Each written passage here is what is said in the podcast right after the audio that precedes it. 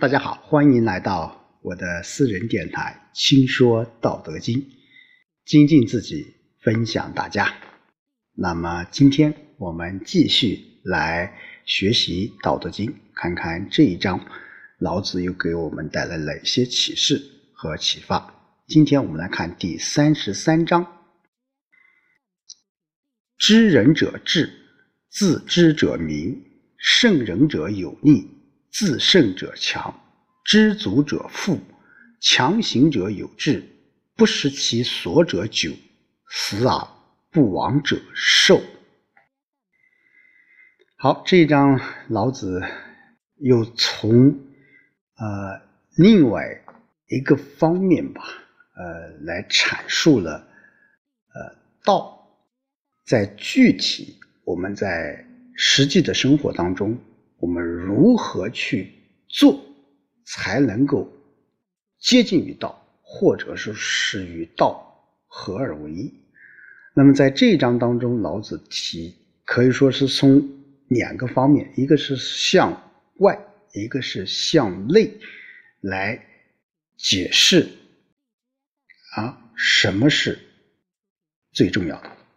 好，我们一起来看看，智。仁者智，自知者明啊！现在有很多啊，我们说成语啊，都是来自于这个《道德经》。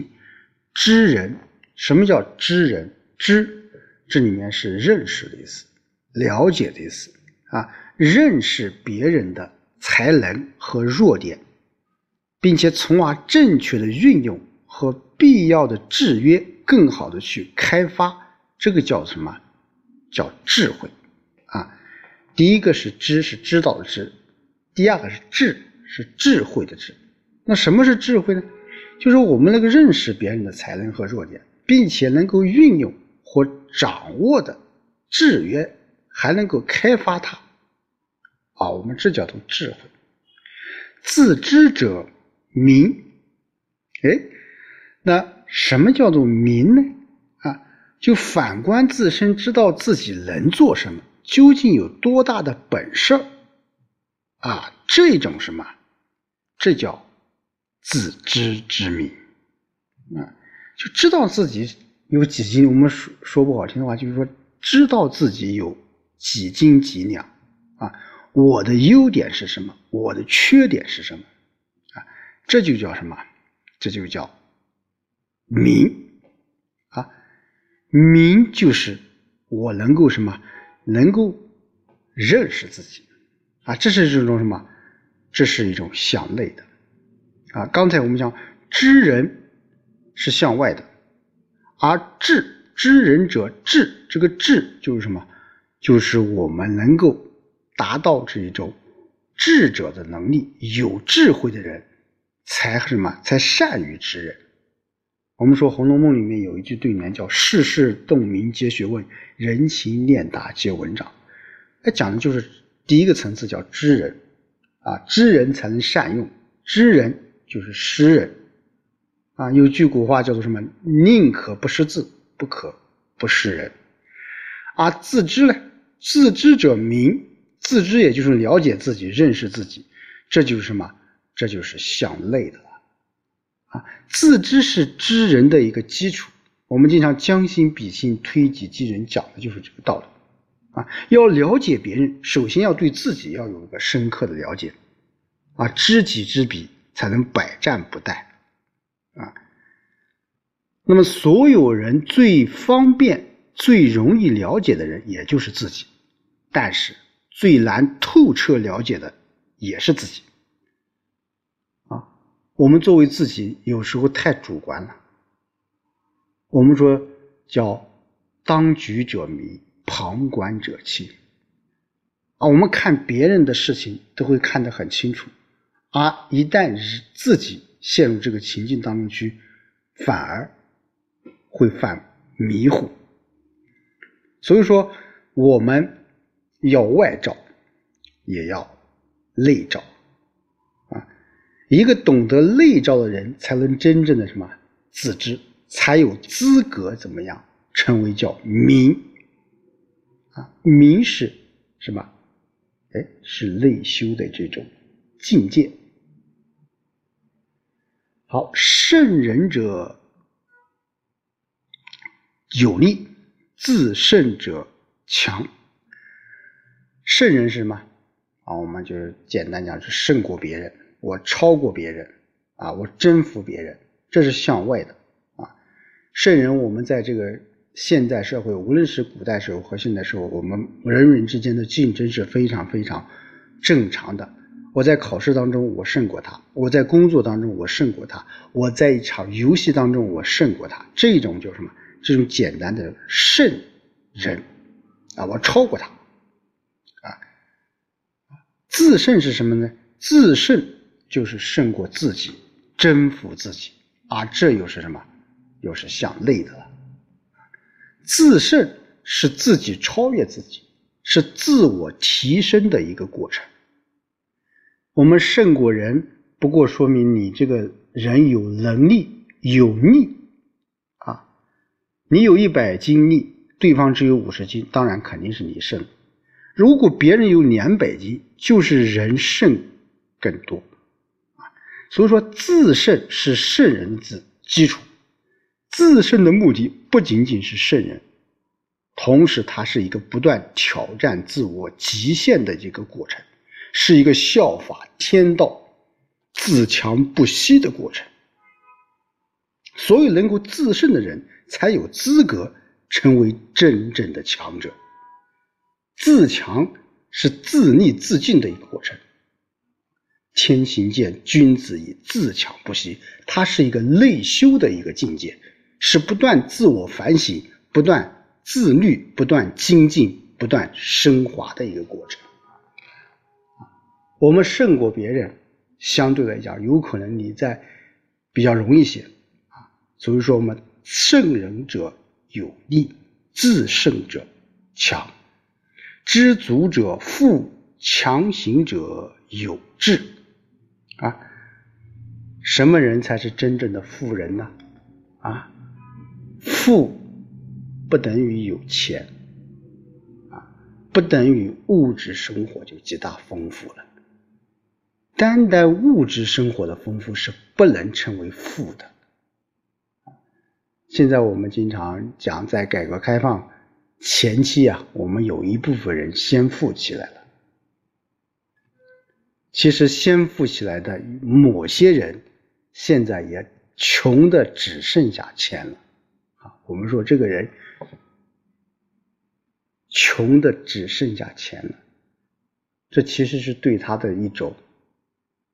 贬义啊，永远只是为了金钱而忙碌的这种贪财鬼，一毛不拔的守财奴，就算有亿万家财，也不能称为富。为什么？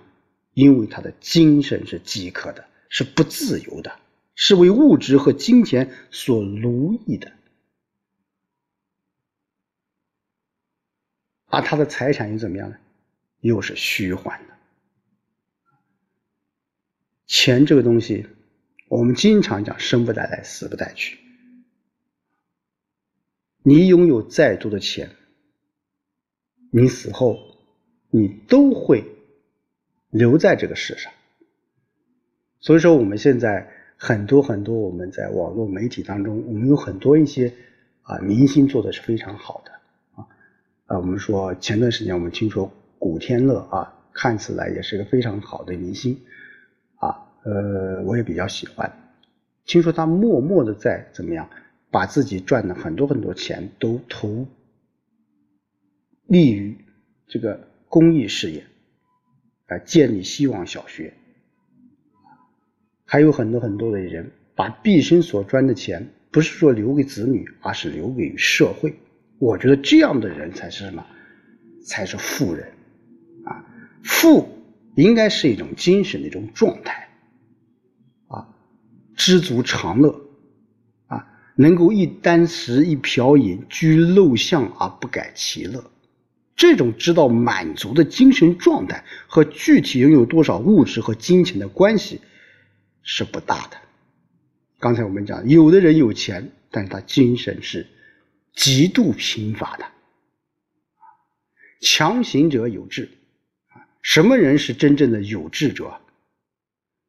我们说郭沫若曾经写过一这样一副对联，叫“有志者事竟成，破釜沉舟，百二秦关终属楚。苦心人天不负，卧薪尝胆，三千越甲可吞吐啊！”真正的智者啊，真正的有志者，他不仅要有什么破釜沉舟式的勇气和决心，更要有卧薪尝胆式的坚韧与毅力。啊，我国历史上有两位高僧，一个叫玄奘，一个叫鉴真，一个是西行取经，一个是东渡弘法。啊这两个人可以说是啊，真正的有志者。他们对自己所做的事情那种坚毅、那种不失所、不惜任何代价都要去完成的这种心愿，应该是值得我们每一个人去学习的。啊，不失其所者久，这个所。是一个人的根本，啊，我们说不失其所，就是不要忘记失去自己的根本。你从哪里来，你将到哪里去？你是谁？你是为了谁？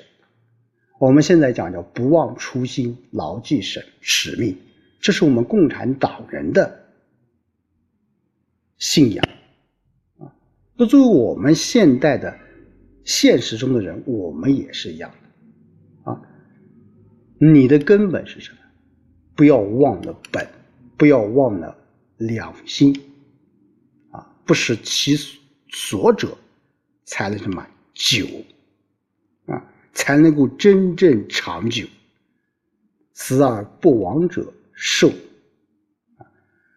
人生有生就有死，这是一个自然规律。古代历代皇帝，很多皇帝都会求长生不老之术，但是没有一个人说是永久的生存下去的。所以说，如何对待生与死，我们要好好考虑。死是任何一个人最终必然的结局，这是毋庸置疑的。世人普遍好生而恶死。希望能够长寿，能够在这个世界上活得长一点。当然，这是每一个人的心愿。但是，人类的躯体注定不能在这个世界上久住的。但是，人的精神可以永驻。有的人死了，他还活着；有的人活着，他已经死了。所以说，真正的寿是怎样呢？